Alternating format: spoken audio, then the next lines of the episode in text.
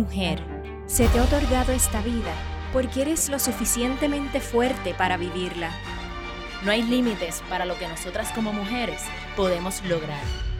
Tú tienes el poder.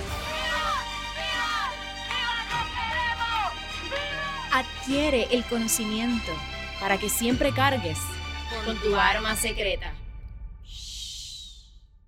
Bienvenidas a este nuevo episodio de Tu Arma Secreta. Somos María y Yari, Yuyutsukas de corazón.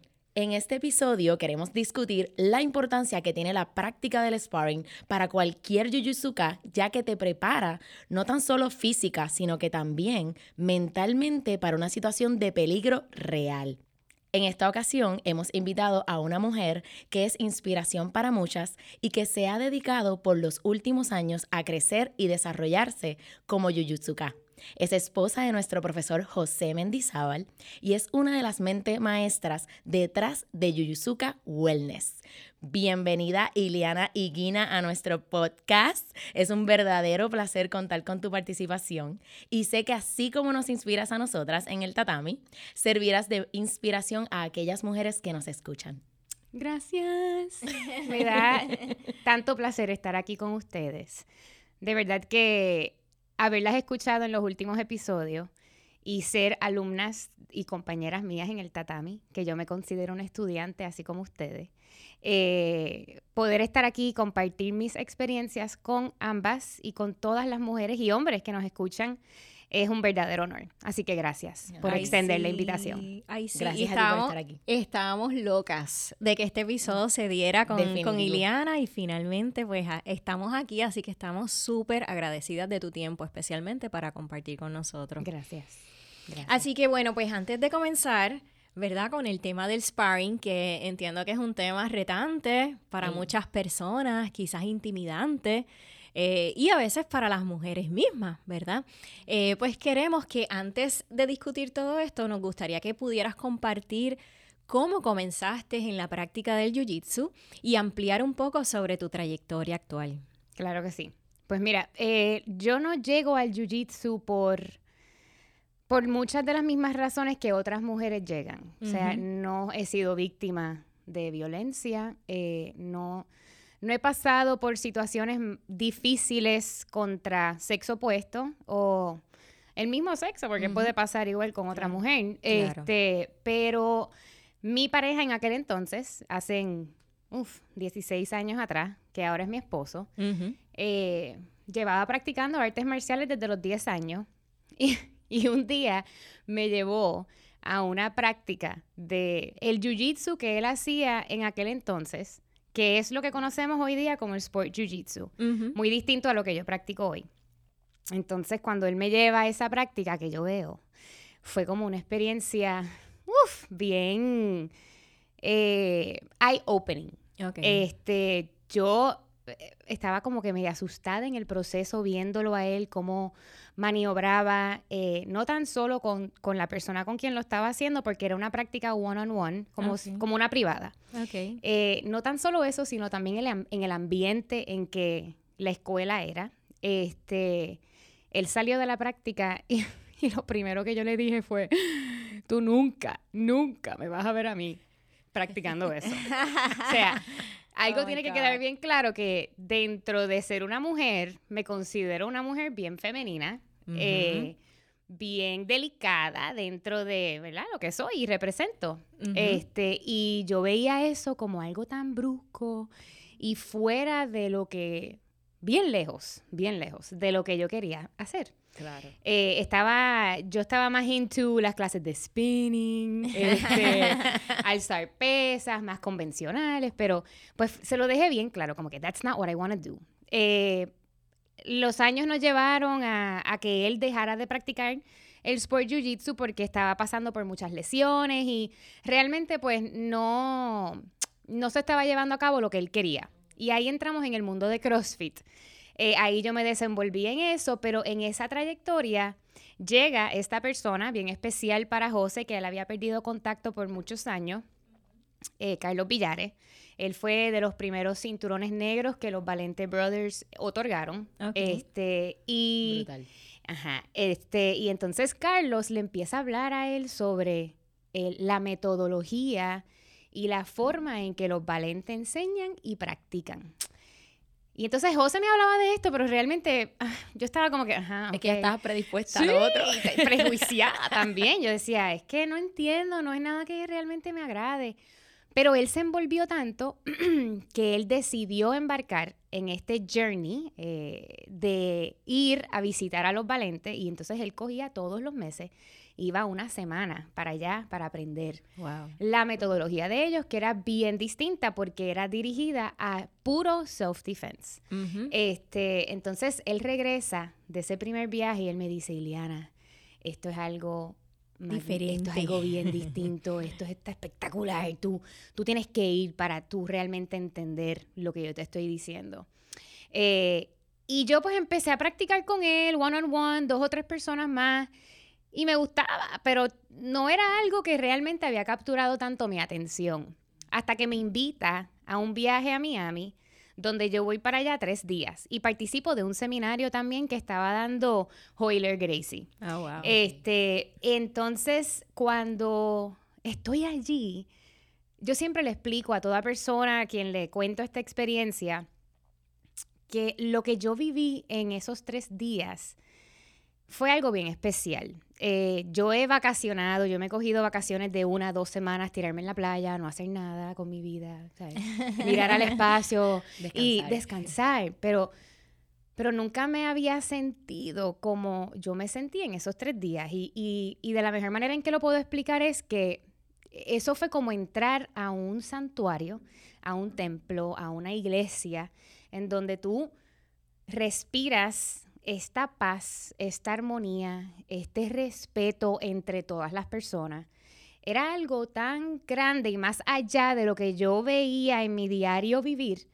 que poder estar en este espacio en donde existía tanta estructura traía mucha paz en mí, en mi corazón, en mi espíritu, en mi alma.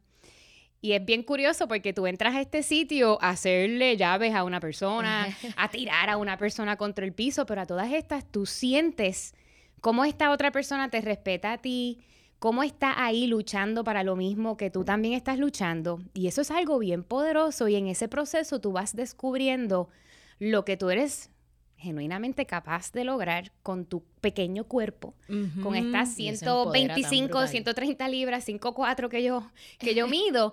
y no fue hasta ese momento que yo logré capturar lo que José había sentido en todos sus viajes antes, conociendo a los tres hermanos, a sus alumnos, y esta metodología, y no tan solo eso, sino la filosofía que ellos viven detrás de la práctica. Eh, y cuando regresé de ese viaje, yo tuve que escribirle hasta un mensaje a los tres hermanos y dejarles saber lo grande que fue esta experiencia eh, y lo importante que fue para mí, porque mi marido también necesitaba el apoyo mío para poder embarcar que lo entendiera. En, claro, en esto que se convirtió en una misión para él. Y indirectamente se ha convertido en una misión para mí también. Y qué increíble, ¿verdad? Como de repente fuiste de una experiencia donde decías, yo nunca voy a hacer esto. ¿Cómo posiblemente el encontrar la escuela correcta? Exacto. Donde se vive posiblemente una, una, unos valores diferentes, te llevaron entonces a cambiar toda esa perspectiva. Correcto. Pero es interesante porque también depende en qué momento tú estás en tu vida y estás indirectamente buscando algo que te llenara espiritualmente hablando, mentalmente hablando y físico. Correcto. Yo creo que también eso tiene mucho que ver con la disposición de cada persona. el, el, uno salirse del área de confort es bien difícil. Y cuando tú hablas de un arte marcial que no es algo que comúnmente la gente habla por ahí, por la calle. Tú, tú escuchas mucha gente hablando de los ejercicios. Wow, yo me quiero ver bien linda, yo quiero hacer muchas quiero sacar los abdominales. Yo quiero tener los abs, los bíceps, la espalda, tú sabes. Eh, yo quiero tener the perfect body. Pero, pero esto se va más allá. Y eso fue algo que yo logré descubrir en el proceso de todas las prácticas que yo había llevado a cabo antes. Eh, yo fui voleibolista, eh, eh, trabajé en CrossFit por muchos años, teníamos un, un, gym de esto, competí en esto, pero siempre hacía falta algo.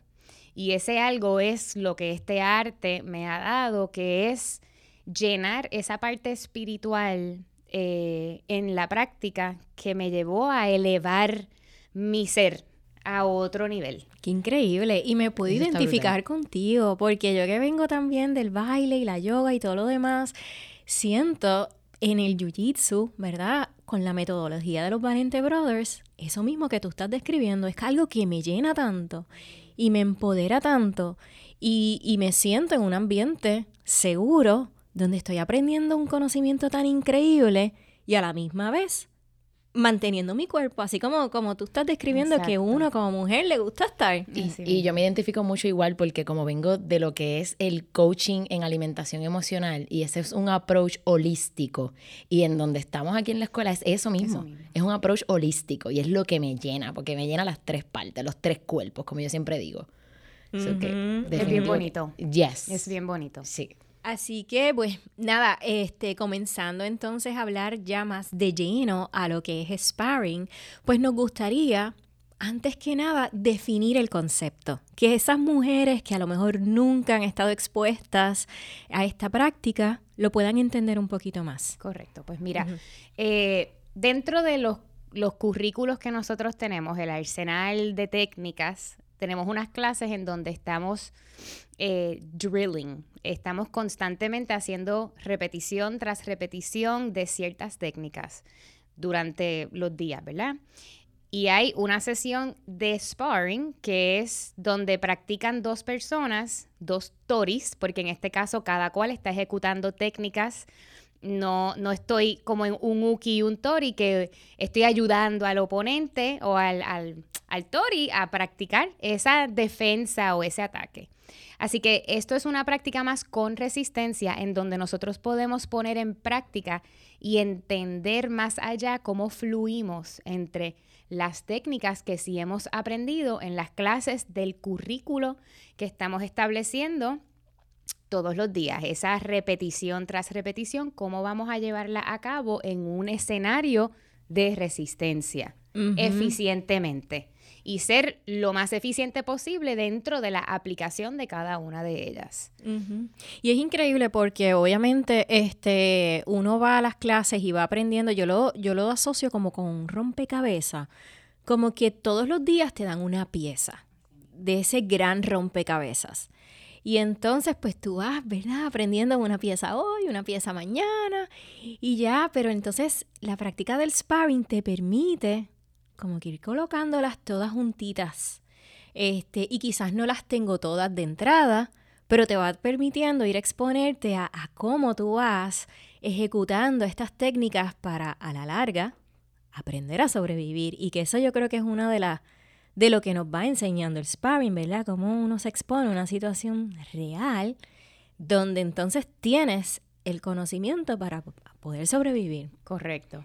Es tener un arsenal de, de la A a la Z. Ajá. de técnicas y cómo yo puedo aplicar una y a lo mejor en el proceso el Tori hizo algo que esa, ese plan A no funcionó, por tal razón tengo que recurrir a un plan B y a lo mejor ese plan B tampoco funcionó y así sucesivamente y se convierte como en un juego de ajedrez.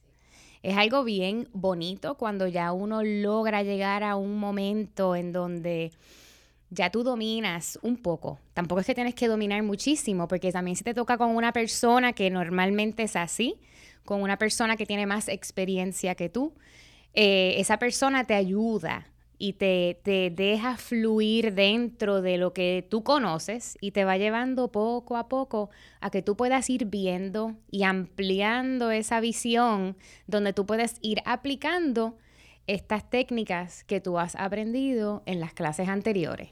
Y algo que a mí me gusta mucho es cómo vas todos los días que vas a la clase, trabajas tu mente a la misma vez que trabajas tu físico Oh, sí. y a la misma vez que trabajas tus emociones. O sea, son las tres en uno. Y para mí eso es lo más retante porque es lo que debemos de trabajar todos los días con uno fuera del tatami. Por eso es que se dice que el jiu-jitsu se vuelve un estilo de vida, se vuelve parte de ti, porque es practicar jiu-jitsu en todo momento. Sí. Y eso es algo que a mí me vuela la cabeza.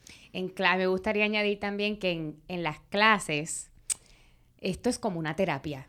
A mí me da, me da Definitivo. alegría y hasta a veces un poco de risa cuando yo veo a la gente llegar y yo los veo que, que llegan como eh, ¿cuál es la palabra? Compuestos, están llenos de emociones del día, de lo que han vivido en el trabajo, con la familia, problemas. Sí, pueden estar drenados. Sí, y llegan con caras o me dicen comentarios, ah, he tenido este día tan duro. De repente llegan a clase y cuando yo los veo que bajan, especialmente después de un sparring, los veo que están como levitando, saliendo hacia la puerta y, es, y ¿sabes por qué? Ya yo he definido que mientras tú estás allí, mientras tú estás parado en ese matre, si tú estás pensando en el problema que tuviste con tu pareja, o en el trabajo, o el, la nota que sacó tu hija en el examen el día antes o esa tarde. O tu jefe que te la hizo difícil ese día. Exacto. El problema que sea, no hay forma de que tú puedas procesar y aplicar las técnicas porque tú tienes que estar 100% invertida o invertido en el momento que te están enseñando, porque si no vas a estar sumamente perdido. Yo creo que no hay espacio. no hay espacio. y, por eso, y por eso es terapéutico, porque es un momento donde tú lo dedicas tanto a estar presente contigo mismo. Este, que You're mindful. El tema tan importante ahora mismo de estar mindful. Esto te, la práctica te obliga. O sea, no hay forma de tú poder eh, estar presente en una clase sin realmente estar presente. Y a mí a veces me preguntan, pero ¿por qué tú no puedes faltar un día? ¿O por qué tanta ansiedad de querer volver cuando me lastimé eh, un poquito el tobillo? Y yo decía, me empezaba a reír, yo decía, es que ustedes no me entienden, es salud mental. o sea, este espacio me hace no pensar en nada. y literalmente libero todo lo que tengo y salgo liviana y lista para dormir. Feliz. Así mismo. Así mismo. O listo para enfrentar tu día. Si es que fuiste por la mañana que... Exacto. Exacto. y ya tú te sientes invencible, como que no importa lo que pase ese día, ya yo fui sparring, ¿entiendes? Así como yo lo digo, ya Así mismo. Por la noche como que la gente libera la carga del día y por la mañana están preparados para enfrentar el día. Exactamente. Ay, sí, es buenísimo. Así que cuando tú recomiendas eh, o cuando se les recomienda a un estudiante comenzar a exponerse a este tipo de práctica. Porque yo recuerdo cuando yo comencé eh, en la práctica del Jiu-Jitsu para la defensa personal, eh, que me intimidaba muchísimo yo ver el sparring. Eh, y yo quise esperar un poco a tener un más conocimiento antes de exponerme. Pero me gustaría que entonces abundaras un poquitito sobre cuál es la recomendación. Pues antes que todo, es bien normal. Eso que tú sentiste, lo siente la mayoría de la gente, sino todo el mundo, incluyendo a los hombres también. O sea, es, es como un némesis. El tú pensar, anda, parcilete, yo tengo que ahora poner en práctica todo esto que yo he aprendido, que no me siento que lo sé bien en una acción de más rapidez, más resistencia, en donde la otra persona está buscando hacerme lo mismo a mí y otras cosas. Pero la realidad es que para tú estar preparado para sparring, uno nunca se va a sentir preparado. Es verdad. nunca te vas a sentir preparado, incluyendo estando ya a tiempo. Eh, porque vas a tener tus días buenos y tus días malos como todo en la vida. pero, pero para ese primer sparring, idealmente, es que por lo menos tú hayas ya pasado una ronda completa de Fighting Foundations. Okay. Si puedes esperar un poco más, pues mejor aún, porque vas a tener eh, más herramientas, ¿verdad? En tu conocimiento al momento de aplicarlo. Pero de igual forma, nosotros ya dentro del desarrollo de nuestra escuela tenemos alumnos que ya están un poco más avanzados y es responsabilidad de cada alumno que tiene más eh, experiencia en sus espaldas eh, llevar a una persona que no tiene tanta experiencia poco a poco. Y eso es algo bien bueno para el alumno que no que tiene experiencia, o sea, esos cinturones un poco más altos nos ayuda y me incluyo yo en esa ecuación a tocar en detalles que normalmente con otro cinturón de igual o mayor rango que uno no logras tocar. O sea que estás puliendo las técnicas más todavía cuando tú estás llevando a estas otras personas con menos experiencia poco a poco. E, es, completamente cierto. Yo siento que cuando me toca con alguien que sabe menos que yo, porque llegó nuevo o porque lleva menos tiempo, eh, siento que aprendo más enseñándole que cuando me están tratando de enseñar a mí. por alguna razón y es porque voy detalle por detalle, como estás explicando, y de ir repasando y digo, wow, todo lo que sé. Y no me acordaba. Y está en mi mente, o sea, está ahí. Y es bien importante aclarar que esos estudiantes que están llegando nuevos y los que a lo mejor escuchando esto se animen y quieran ir, Definitivo. que no sientan intimidación porque sepan menos que otros que están allí. Al contrario, eso nos ayuda Exacto. a crecer a los que ya también tenemos tiempo allí, años o meses más que esa persona que está entrando nuevo. Y yo sé que eso es un factor y lo reconozco porque muchos de los alumnos que llegan nuevos se tiran comentarios como que, ay, pero es que yo te estoy atrasando. Sí, yo yo no quiero eso. atrasarte. Y Sí. al contrario, siempre les digo, no me estás atrasando. Al contrario, este es mi trabajo y de esto yo crezco. Y es el trabajo de todo alumno que tiene más experiencia. Definitivo. Ay, sí. Y para aquellas mujeres, ¿verdad? Que no se atrevan, en el caso mío personal, yo recuerdo que esos primeros sparring que yo hice, eh, le decía a mi compañera, porque yo creo que aquí eh, la comunicación es importante, ¿verdad? Yo recuerdo decirle, mira, estos son de mis primeros sparring, me encantaría que por favor, si puedes, me guíes un poquito a través del proceso para no sentirme tan perdida. Y eso me ayudó un montón, o sea que el poder establecer una conversación, eh, una Comunicación. con, con, Sí. con esa persona con el que vas a hacer sparring, yo creo que es clave. Sí, y el, el hecho de que nosotros no competimos dentro de nuestra escuela y nuestra metodología al ser puro defensa personal, pues porque yo quiero eh, establecer que yo soy mejor y más fuerte que tú. Exacto. No es lo que nosotros queremos implementar. Claro. Por eso es que nuestra metodología y los valentes han desarrollado dentro de la escuela de ellos, y es el gran ejemplo que nosotros seguimos en nuestra escuela, este ambiente y esta cultura de camaradería. Eso es número uno, lo que es el respeto, eh, el yo hacerte sentir a ti desde que tú entras por esa puerta, que desde ese primer día tú eres parte de nuestra familia y yo quiero que tú crezcas conmigo. Y así es como nosotros tratamos, ¿verdad? E intentamos que todos nuestros estudiantes que entran y se convierten en familia de nosotros, lleven a cabo ese mensaje con cada uno de los alumnos que caen en manos de ellos. Y, y yo te quiero hacer una pregunta aquí, ahora que estás mencionando eso. ¿Cuál debe ser nuestro objetivo y mentalidad al hacer sparring? Y a esto me refiero porque por una parte se trata de aprender a sobrevivir, pero ¿cómo podemos realizar el sparring para que sea una práctica saludable? Es que te lo menciono porque como acabas de decir, me gusta que se sientan como familia, que sea una camadería, eso me encanta. Por ende, ¿cómo se promueve que todo el tiempo se mantenga un ambiente saludable y específicamente en sparring? Lo que mencioné ahorita del el hecho de que nosotros no competimos, ya del saque, estamos enviando un mensaje de que cuando tú estás en sparring, yo no estoy aquí para establecer un punto de que yo soy mejor que tú.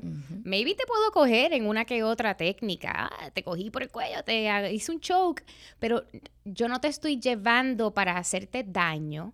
Eh, hay comunicación abierta en todo momento. Eh, parte de, de lo que nosotros practicamos es la filosofía. Exacto. Y esa honestidad eh, es bien importante y la comunicación entre las parejas eh, cuando están trabajando. Y si en algún momento, porque oye, este, todos somos humanos, Claro. el ego a veces se nos mete por el medio y hay personas que lo pueden controlar mejor que otros. Por eso es que es tan importante que cuando una persona llegase a pasar, ¿verdad? Que se sienta incómodo o incómoda en una situación, hable, lo diga. Eh, y en la, en la mayoría de las veces ya nosotros estamos entrenados, todos nuestros alumnos, a, a reaccionar de una forma respetuosa y decir, "Oh, espérate, es verdad, tienes razón, vamos para adelante. Eh, eso que dijo Yari, que desde el principio ella decía, mira, ayúdame, vamos a fluir, llévame un poco a poco. Pero es responsabilidad de los alumnos que tienen más experiencia en ir llevando poco a poco a, a estos alumnos que están entrando nuevos. O sea que la cultura dentro de la escuela se presta para que eh, eso se mantenga saludable. Además de que el maestro, este José Mendy, él es, él, no es como que él puede estar pendiente a todo el mundo a la misma vez, pero él es el filtro y él muchas veces logra ver si hay algo que no está ejecutándose bien y lo llama en el momento. O sea, sea a la persona directamente, mira, estás usando mucha fuerza, cógelo más suave. O si es algo que él entiende que todos podemos aprender de ese error que se cometió en el momento para la clase, lo dirige en el momento o al final de la clase da un pequeño speech y se lo dice a todo el mundo. este, así que entiendo que dentro de, de, esa cultura que nosotros tenemos ahí es una cultura bien saludable de cero intimidación. Este, y, y nosotros como dueños de la escuela es nuestra misión que todo el mundo se sienta libre en hablar, claro. en decir si se sienten incómodos. Eh, gracias a Dios. No puedo decir ni un ejemplo en específico en donde haya pasado algo que no se haya addressed claro. en el momento. Y que no es, un, no es una escuela tipo open mat que puede venir cualquiera, sino esto es algo que, que se reserva específicamente para nuestros estudiantes, ¿sabes? Para los estudiantes de la escuela. Los estudiantes de la escuela y los que puedan venir viajando de Estados Unidos que pertenecen a, la, a los valentes. Sí tenemos uno que otro que quiere venir y probarse, pero pasan por el filtro de José antes de, entrar a la clase. Exacto. Y para aquellas que no saben, ¿verdad? ¿Cómo, cómo fluye? En una sesión de sparring. Por ejemplo, cuánto tiempo toma, este, cuántas sesiones vas a hacer, o sea, un poquito sobre eso, a ver si nos puedes hablar. Pues mira, nuestras sesiones de sparring duran 30 minutos. Este, ahora mismo suelen ser justo después de la clase de Fighting Mastery, o ya llegas calentada a la clase de sparring. Este, todo varía. Realmente depende de lo que el maestro en la clase quisiera dar. Eh, a veces hace positional sparring, que es bien chévere porque él nos pone en unas posiciones en específico donde de ahí tú tienes que trabajar. Y a veces nos pone reglas y nos dice, pues mira, no pueden quedarse en la misma posición por más de 10 segundos. O sea que eso nos obliga a tener que movernos, a tener que adaptarnos y no eh, aferrarnos y a la fuerza y exponerte a situaciones que, porque hay veces que cuando uno comienza a hacer sparring, uno termina casi siempre en, lo mismo porque es lo que, lo que estás dominando quizás en ese momento. Exacto. Así que eso que estás hablando a mí me encanta porque te expone a una situación donde a lo mejor tú naturalmente no estás cayendo ahí. Correcto. Este, a veces nos dice, solamente pueden buscar un solo tipo de submission, este, sea el mataleón, coger la espalda, eh, arm locks, sea que tenemos unas instrucciones específicas y a veces puede durar tres minutos, cinco minutos cada, cada sesión. Eh, cogemos un descanso de uno o dos minutos, entonces nos apareamos de nuevo. Y entonces a veces hacemos un tipo de freestyle donde empezamos parados en el clinch. De ahí cada cual va a buscar cómo hacer una tirada para poder llevar a la persona al piso. Y entonces en el piso buscar cómo movernos, de posiciones de ventaja, de desventaja, y así estamos buscando, o sea que realmente va a variar. Al final del día es como un juego. Yo creo que todos los que llegamos al sparring y nos exponemos a estar en esas situaciones incómodas, eh, nos capturamos la esencia de lo que es el sparring, lo que representa y lo grande que es dentro del desarrollo de uno y lo importante que es. Uy, sí. Uno exponerse a eso con toda la incomodidad que crea. Porque hay personas con las cuales tú te vas a sentir bien cómodo y fluyes mejor y de repente te va a tocar con alguien que, uff, te eh, intimida o, te sientes... Y la gente tiene químicas también. entonces a lo mejor no tengo la mejor química con esta persona, pues entonces tienes que bregar con eso. Y en la calle, si alguien te va a atacar, tú vas a tener cero química con esa persona. O sea que estás trabajando unos elementos que se van más allá de sacarte de esa zona de confort y exponerte a sentirte cómoda en situaciones y en posiciones sumamente incómodas. Claro. Definitivo.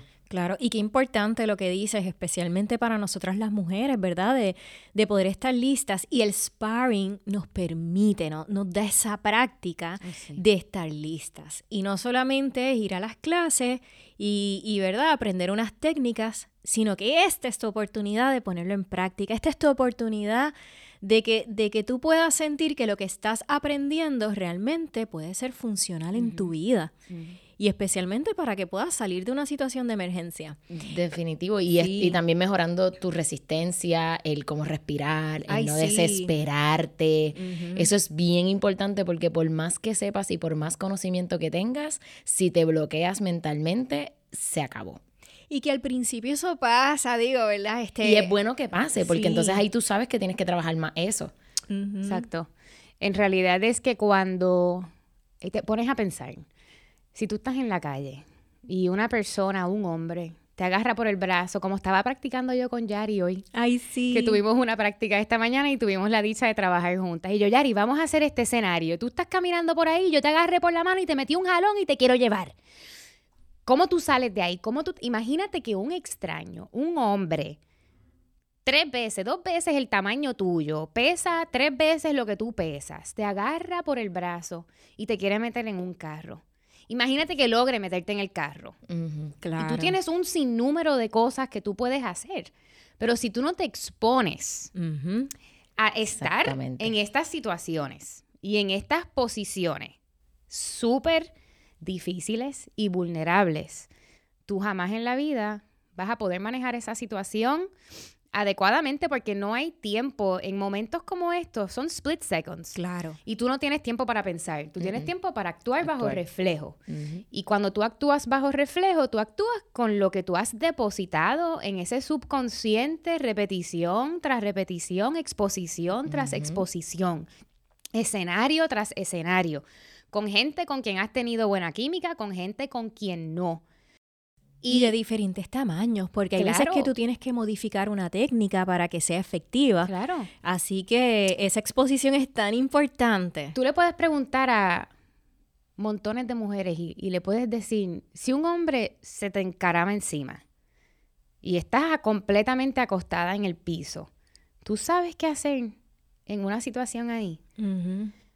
La mayoría te va van a decir no. que no, a menos que hayan cogido clases de defensa personal consistentemente, no ir a un seminario de dos o tres horas eh, una vez al año. O sea, No, esto que es algo... practicado y repetido y practicado y repetido. es algo tan brutal. Tú decir, yo sé cómo salir de ahí. Y lo primero que una mujer va a hacer va a ser exponer los brazos, va a tratar de push away danger. Y eso es lo primero que nosotras aprendemos que no que podemos, no podemos hacer. Y a menos que tú te expongas a eso, nunca vas a saber. Y lamentablemente puedes salir mal de una situación como esa. O sea que exponerte a estos escenarios con distintas personas, diversidad de tamaños, de hombres, mujeres, es la clave de tú sentirte que tienes esa arma secreta en ti que nadie sabe que tú tienes, que te quiere hacer algo afuera en la Así, calle. así mismo es. Y así hablando de, de que cuando tienes un hombre acaramelado encima tuyo, no saber qué hacer y saber que es más fuerte que tú, aquí es donde quiero entrar el- en el sparring enfocado en la técnica versus fuerza. Y entiendo que es un tema bien importante porque una mujer pudiera intimidarse, definitivamente, al enfrentarse a un hombre en sparring o en la vida real. Sparring es la simulación de una pelea por este mismo punto. Correcto. Es bien curioso porque José dice mucho en las clases, cuando tú ves a una persona, tú no te dejes, no te intimides por su apariencia. Puede estar lleno de tatuajes, puede ser un andrajoso, un, un hombre de la calle, grande, fuerte, sea lo que sea. Mira el esqueleto. Es el, mismo, mismo. esqueleto que tú tienes. Tiene los mismos joints, tiene lo mismo. ¿Qué pasa? Que una mujer se puede intimidar fácilmente por una persona sumamente más grande, pero cuando llevamos el jiu-jitsu a su esencia, es palanca, anclaje y no es fuerza. ¿Qué significa esto? Que cualquier persona, una mujer, un niño, obviamente un niño, vamos a hablar casos más de bullying en la escuela contra otros niños, este, sí tienen formas de salirse de situaciones con adultos, pero vamos a hablar de tamaños entre adultos. Eh, es, es increíble como bajo esa técnica y anclaje, tú vas a utilizar tú vas a aprender a utilizar todo tu cuerpo contra una muñeca, un dedo, un codo, un hombro. Y eso, o hacer un choke también, eso es lo que vas, lo que te va a sacar a ti de esa situación contra esta persona que es mucho más grande y más fuerte que tú. Porque hay montones de personas allá afuera que son más grandes y más fuertes que yo.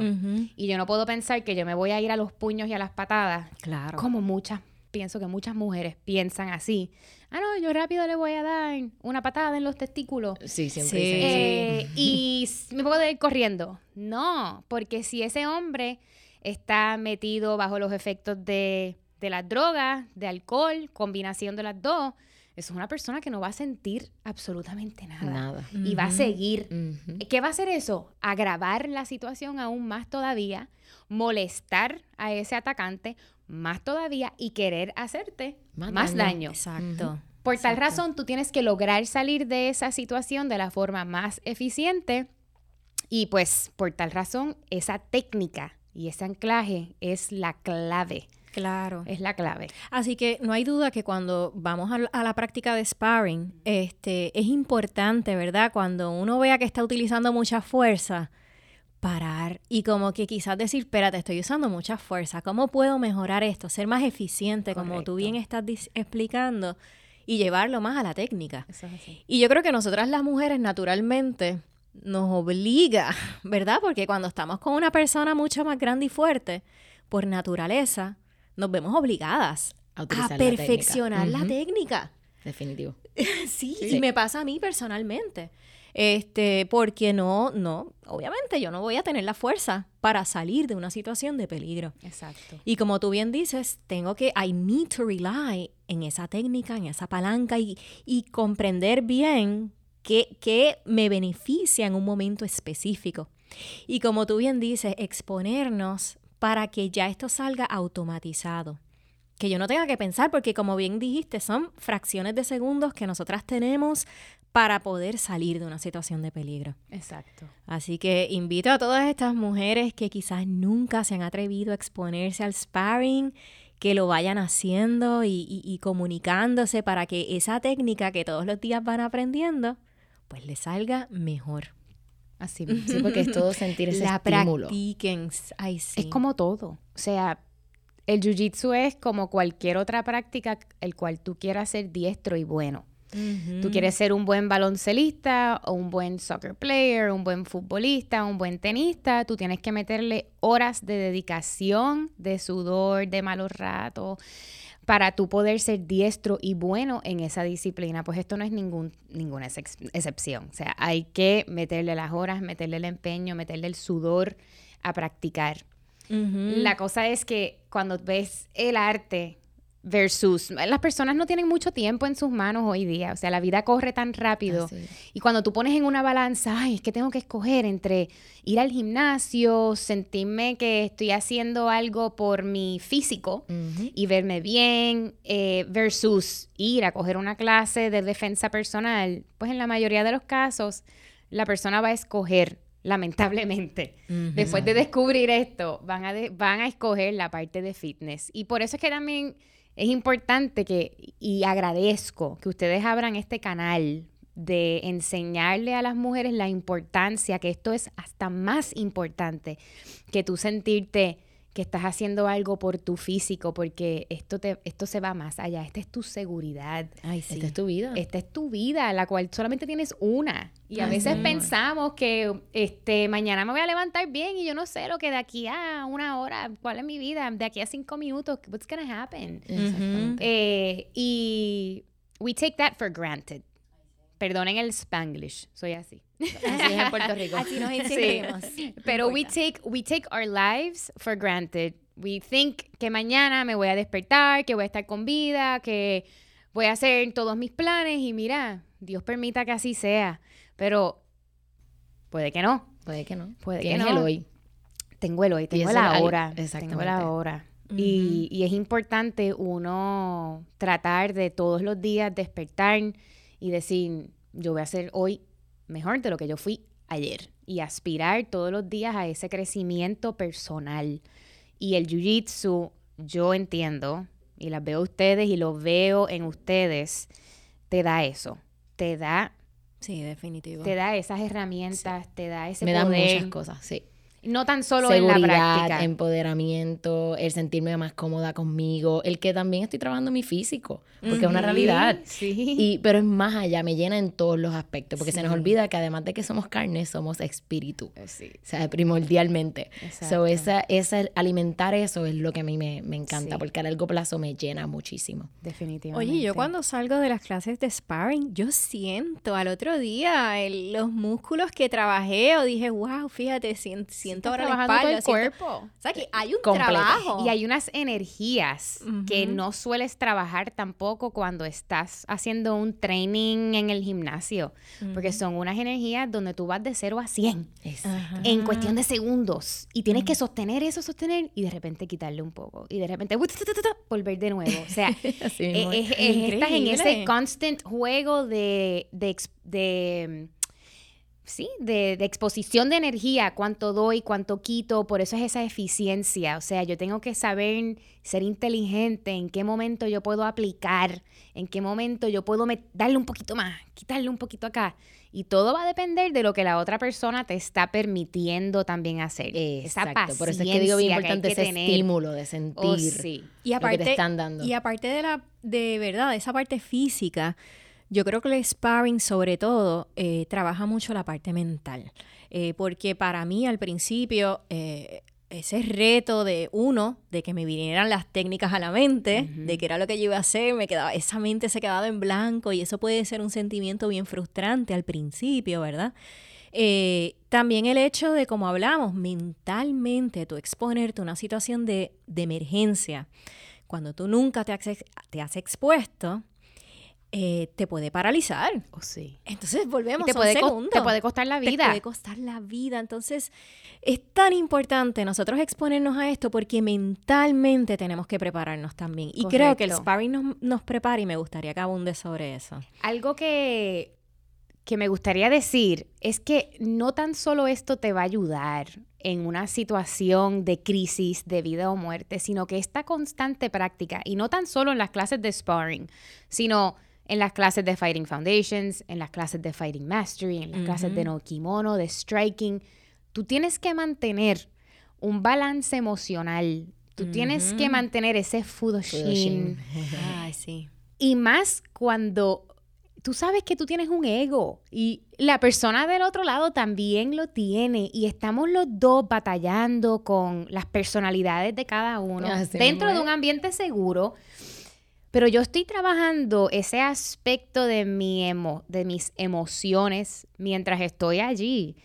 Y eso me va a ayudar a mí a manejar situaciones con mi esposo, con mis hijas, con eh, el- el- la persona loca que está guiando al lado mío, que a veces pasan unas barbaridades. Sí, sí. que tú sabes, uno dice, you need anger management. Este, yo necesitaba anger management en un momento dado. Yo creo que todo el mundo. Yo creo que sí. Guiando en Puerto Rico, honestamente. pero que nos ayuda, no tan, o sea, eso trasciende a, a otra, a otra etapa y nos ayuda a crecer como seres humanos, atado a esa filosofía de vida, ese 753 que nos mantiene con un norte, con un norte. Entonces tú dices, yo puedo practicar cualquier religión o no practicar ningún tipo de religión eh, espiritual, no sé, lo que sea, pero tú tienes esa filosofía de vida atada a este arte marcial tan poderoso y tú dices, yo lo tengo todo. Yo tengo todo lo que mi cuerpo, mi alma, mi mente, mi corazón necesita, Necesita. Para yo estar feliz en esta vida. Qué de verdad es algo bien grande. Ay, qué brutal. Me encanta. Y me encanta que hayas dicho eso y por eso, ¿verdad? En parte me inspira a hacer este espacio porque yo que veía esto de- desde afuera y nunca era como que, ay, pues, pues yo lo quiero para mí. Me, sí lo, que- o sea, sí me llamaba la atención, pero hasta que yo no lo experimenté, hasta que yo no toqué ese tatami y experimenté y viví el código y viví nuestra escuela y viví... Y yo dije, wow, es que esto es algo espectacular para mi vida. Sí. Eso mismo que estás diciendo es lo Y que es- siento y por eso quiero que otras mujeres se den la oportunidad. Por eso es que es importante también dejar saber que eh, la percepción que la mayoría de las mujeres y los hombres, porque esto va para los dos, tienen sobre cualquier tipo de arte marcial, pero pienso que con el jiu-jitsu más todavía, se dejan llevar por lo que ven comercializado por televisión. Claro. A eso iba, a eso iba, porque aquí en Puerto Rico hay muchas escuelas de sport jiu-jitsu y aquí, y pero entonces estamos nosotros con el jiu-jitsu enfocado en la defensa personal. Claro. Y respetamos ambas, y ambas son sumamente interesantes, pero quería saber que las mujeres que nos escuchan, la diferencia entre ambas, ahora que mencionas cómo estamos nosotros ya predispuestos a lo que vemos en la televisión. Claro, que era lo que me pasaba a mí. Cuando yo veía a José practicando, yo decía, pero es que esto es bien similar a lo que yo veía por televisión, pero entonces lo de televisión se llevaba más allá, donde entraban los golpes, les destruían las caras, sacaban codos de sitio, o sea, yo veía hasta dientes volando, que era como que yo no quiero pelear así, yo no quiero, ¿quién rayos puede practicar eso. Claro. Eh, eh, es algo bien difícil, ¿verdad? Pensar que I want to become part of that. Sí, yo creo que esa es este, una mentalidad en la que crecieron. Sí, sí, este, pero la diferencia dentro de lo que de lo que es sport jiu-jitsu, MMA es otra cosa, que es lo que vemos por televisión, y lo que nosotros practicamos como defensa personal dentro de nuestra escuela, eh, bajo la metodología de los valentes, es que cuando tú estás practicando el sport jiu-jitsu, del cual, oye, yo conozco lo básico, porque como nunca lo he practicado, pues sé lo, lo que, pues, the basics. Hay reglas, hay tiempo, eh, donde tú, pues, tienes tanto tiempo para tratar de hacer submissions y llegar a ciertas posiciones. Eh, en la vida real no existe el tiempo, no existen las reglas. Exactamente. Esto es lo que creo que dicen los brasileños, vale todo. Eh, vale todo. O sea, todo vale. Los golpes, las tiradas. En nuestro escenario, yo tengo que tener presente de que a mí me pueden golpear la cara, me pueden patear, eh, me pueden morder, me pueden hacer un sinnúmero de cosas que me pueden hacer daño. Por tal razón, yo necesito defenderme en base a todos estos, todos estos escenarios que están incluidos en la vida real. En Sport Jiu Jitsu, pues esos escenarios no existen. Entonces, cuando tú practicas, eh, eh, tenemos un cerebro y cuando tú estás practicando técnicas y una forma de competir donde tú no estás tomando en consideración el elemento de los golpes, ejemplo, pues al momento de tú, Dios te cuide y nunca te tengas que defender en la calle, te suceda, pues tú no vas tú no vas a sacar de, de dónde, no sé, porque nunca lo practicaste mantener esta distancia, el control de la distancia, porque puede venir una patada, puede venir un codazo, un puño, eh, y, el elemento de las armas es otra cosa adicional, donde en, nuestro currículo nosotros aprendemos cómo desarmar, y es una realidad que hoy día la mayoría de la gente anda armada. Muchas personas están por ahí con cuchillos y con pistolas que puede que sepan o que no sepan usarlas, pero they could be using it against you. Claro. ¿Y, y cómo tú manejas a una persona que tiene un arma, que te apunta a una pistola en la cabeza y quiere montarte en el carro? Puedes estar segura que yo voy a entregar absolutamente todo lo que yo tengo en mi posesión, cuestión de que se vayan. Ahora bien, si esa persona trata de montarme en el carro, se quiere llevar a mis hijas, me quiere meter en mi casa, yo voy a pelear por mi vida. Y yo tengo herramientas para tratar de desarmar a esa persona, sea un cuchillo, una pistola, un bate, lo que sea. Porque eso, todo eso se practica y es esencial saberlo en, en, en la vida real. Todas estas, todos estos elementos existen. Claro. Y algo que me gusta de la escuela es que no te enseña algo que es irreal. O sea, me explico. Cuando viene una persona, Dios no quiera, con armada, con un cuchillo, con una pistola, lo primero que te enseñan es tratar de escapar de la situación. Correcto. O esa es la mejor técnica, escapa. Pero si atenta contra tu vida, como tú misma explicaste, no que si te quieren llevar el carro, que si se quieren llevar, no, no, no, que se lleven todo lo material. Exacto. Es tu vida o la vida de tus hijos, de tu marido, está en juego. Entonces tú tienes unas herramientas que tú puedes utilizar. Correcto. Y que son efectivas porque según tengo entendido, y me corrige si estoy equivocada, Los Valente Brothers se dedicaron a estudiar sobre cuáles son las técnicas de ataque más comunes. Estadísticamente probadas. Exacto. Exactamente. Exacto, o sea que nos están ofreciendo defensas o desarmes que están, que es, es de los ataques más realizados y cómo tú te vas a defender de ellos. O sea que es que, tie- es que este conocimiento está tan brutal, por eso estamos aquí. Sí, y esos currículos todos están basados estadísticamente en ataques que son comunes afuera en la calle. Está brutal. Está Así brutal.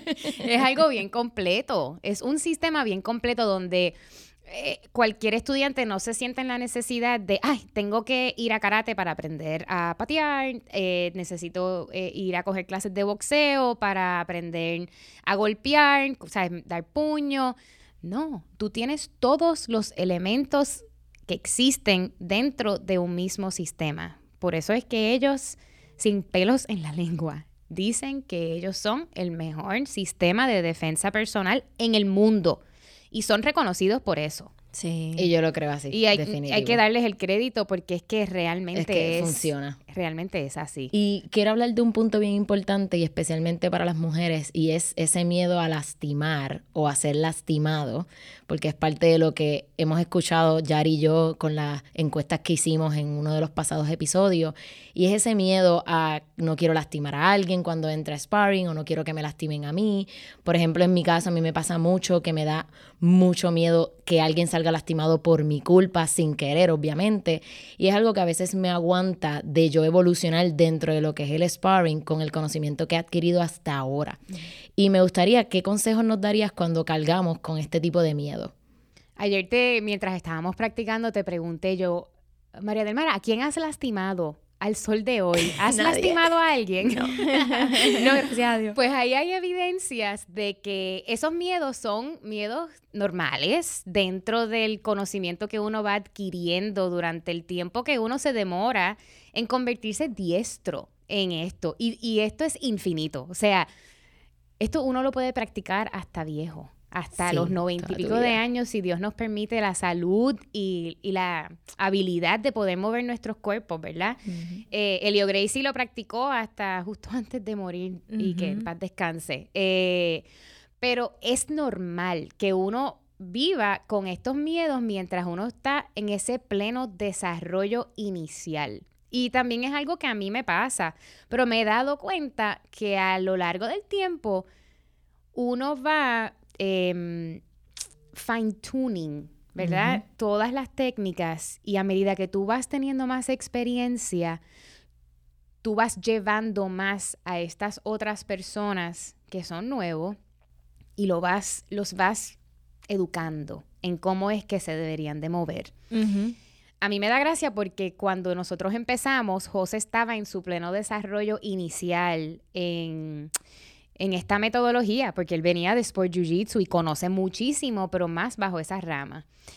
Y mi- en ese proceso, pues obvio, él cometía muchos errores y se iba de viaje y cuando regresaba, ay, esto hay que cambiarlo, hay que enseñar esto, na, na, na".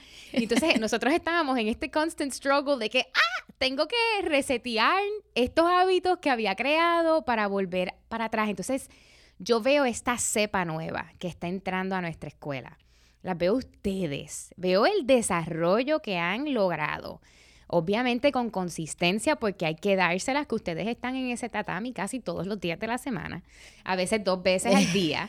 Este, y, y pues obviamente esa constante exposición va a ayudarte. Pero es increíble cómo se ha pulido tanto esos currículos y las técnicas a medida que han pasado los años, que estas nuevas cepas están comprendiendo y están entendiendo este concepto de cuidarnos, de ayudarnos, de no vamos a usar fuerza, vamos a tratar de fluir. Yo quisiera que ustedes me hubiesen visto como yo hacía sparring hace tres, cuatro, tres años atrás, maybe menos. Era todo un forcejeo. Es un- y todavía a veces me siento que utilizo más fuerza de lo que debería, pero es por malas mañas que poco a poco estoy tratando de arreglar. Y las veo a ustedes y me encanta. Veo a Ania porque Ay, sí. tengo que, sí, le tengo mucha admiración a ella por lo habilidosa que ella es dentro de todo lo que hace. Este, y veo como ella fluye. Y Ania es una que no viene tanto como ustedes. Y es alguien que ha capturado tanto esa esencia. Y eso es lo lindo del crecimiento de la escuela, del desarrollo de la academia, de nuestros alumnos, de la forma en que se están dando las instrucciones, las clases, las reglas, ese respeto. So, es, es algo normal lo que tú estás sintiendo, lo que has sentido y te digo que dejes ya de sentir. Gracias. Exactamente. Porque es un respeto que le tienes hacia los demás también. Y las mujeres solemos cuidarnos Ay, sí. más y tener como más presente. Ujú. Pues porque tenemos ese sentimiento. Ese cur- sí. Sí, mamá gallina. Sí, exacto, de querer esa Eh, protección de que queremos dar. correcto, Mira, a mí me correcto. pasó en la sesión del lunes, estaba haciendo sparring y yo a medida que hacía sparring pedía perdón. Y ay, perdóname, perdóname, sí, sí, me dice mucho Ay, me pasa lo perdón. mismo también. Eso es algo que me gusta mucho de Ania. Ania no pide perdón, Ania sigue por ahí para Sí. abajo. Y yo digo, yo quiero ser más así. Pero algo que me gusta de nosotras, y algo que te había mencionado, Eliana, es que nos, yo puedo ver lo que Ania ve que yo no veo.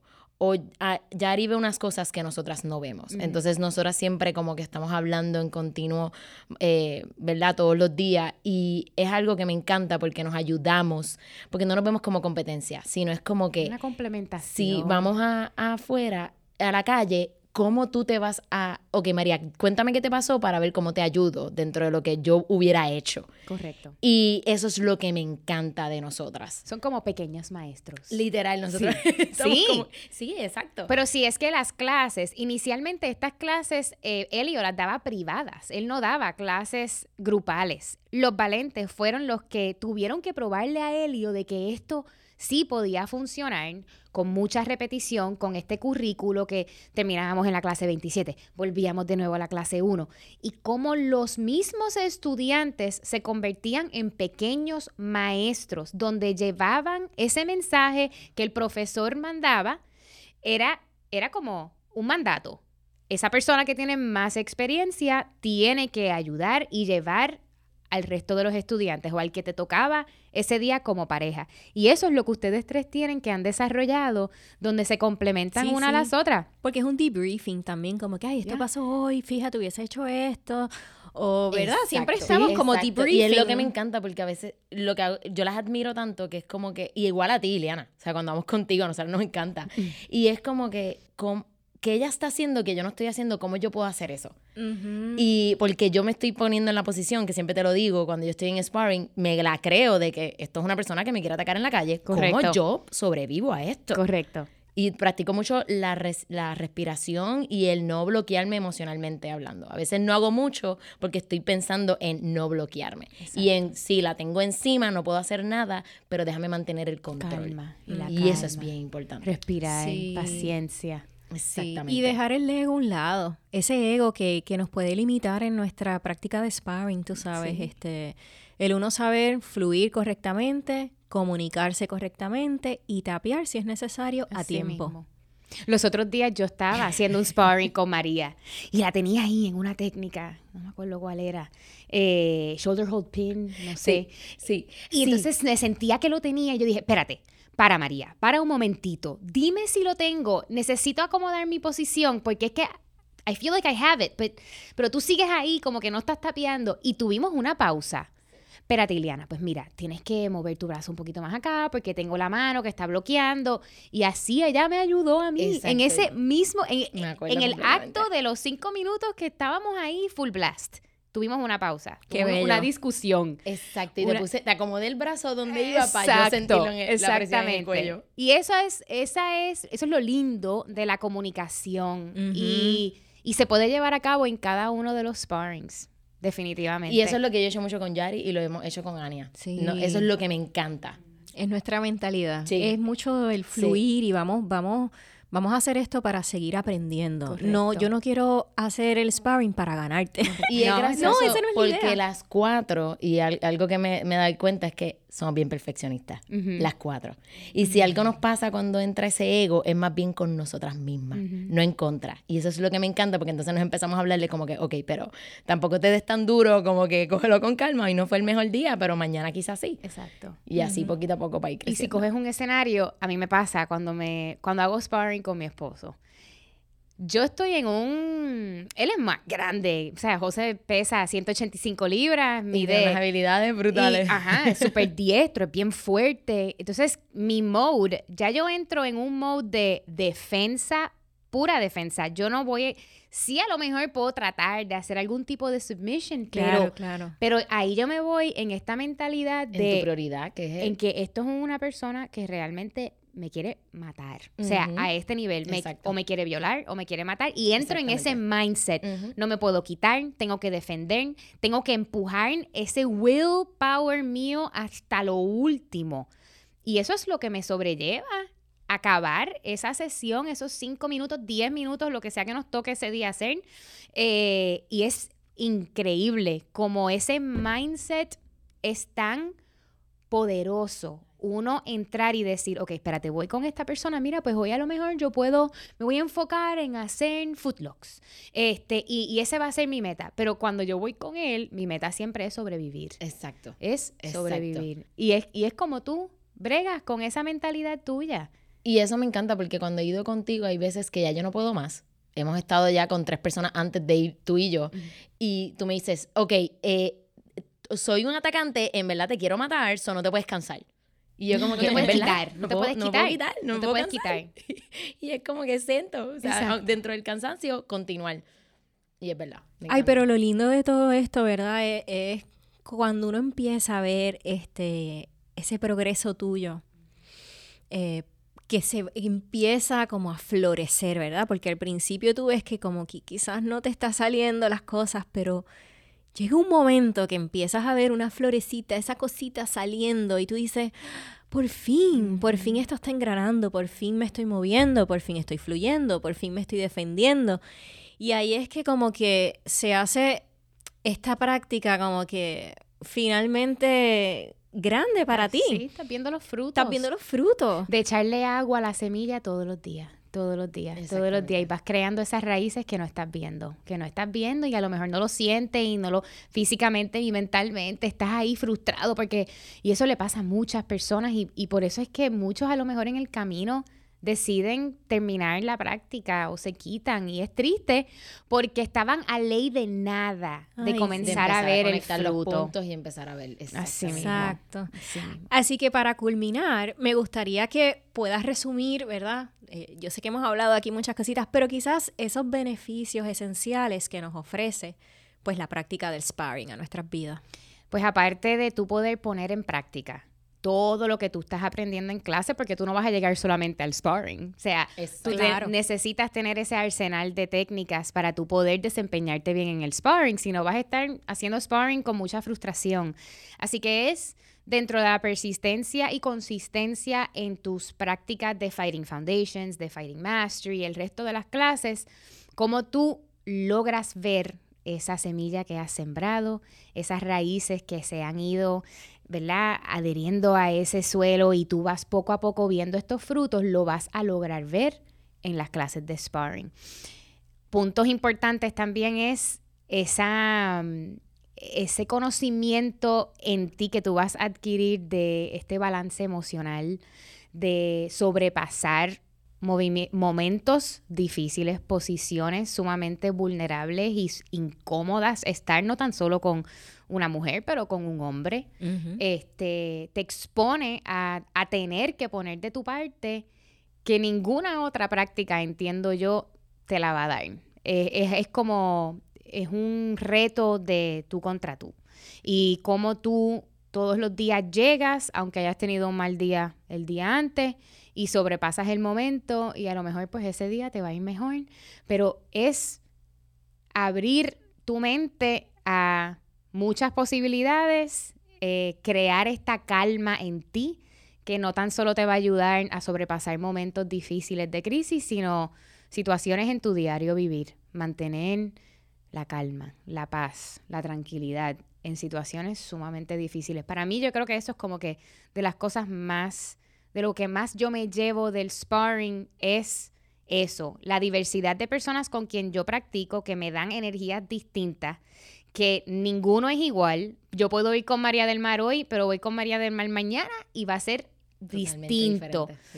Eh, cómo eso me abre los ojos ante posibles, ¿verdad? Ataques futuros que nunca quisiera tener, pero sí, puede pasar. Y cómo mantener este balance emocional bajo estas situaciones sumamente difíciles. Brutal. Me encanta. Brutal. Así que, Ileana, mil gracias por haber aceptado esta invitación a nuestro podcast, compartir con toda nuestra audiencia, ¿verdad? Una información tan valiosa y que para aquellas mujeres que nunca se han atrevido a lanzarse a la práctica de sparring, pues quizás esto les sirva de inspiración. Correcto. Así que te, agradecemos un millón que estés aquí. Mil gracias por estar aquí, definitivo. Gracias a ustedes. Estuvo buenísima la conversación. y quisiera cerrar, si no les molesta, dejándoles saber que aquí hay tres mujeres que si nos ven, somos mujeres bien delicadas, bien delicadas, bien femeninas donde cuando entramos a ese tatami nos convertimos en unos seres bien poderosos. Y es increíble lo que esta práctica nos ha dado a nosotras. Y que yo que conozco a Yari mucho más que tú, María del Mar, porque la conozco hace más de 16 años atrás.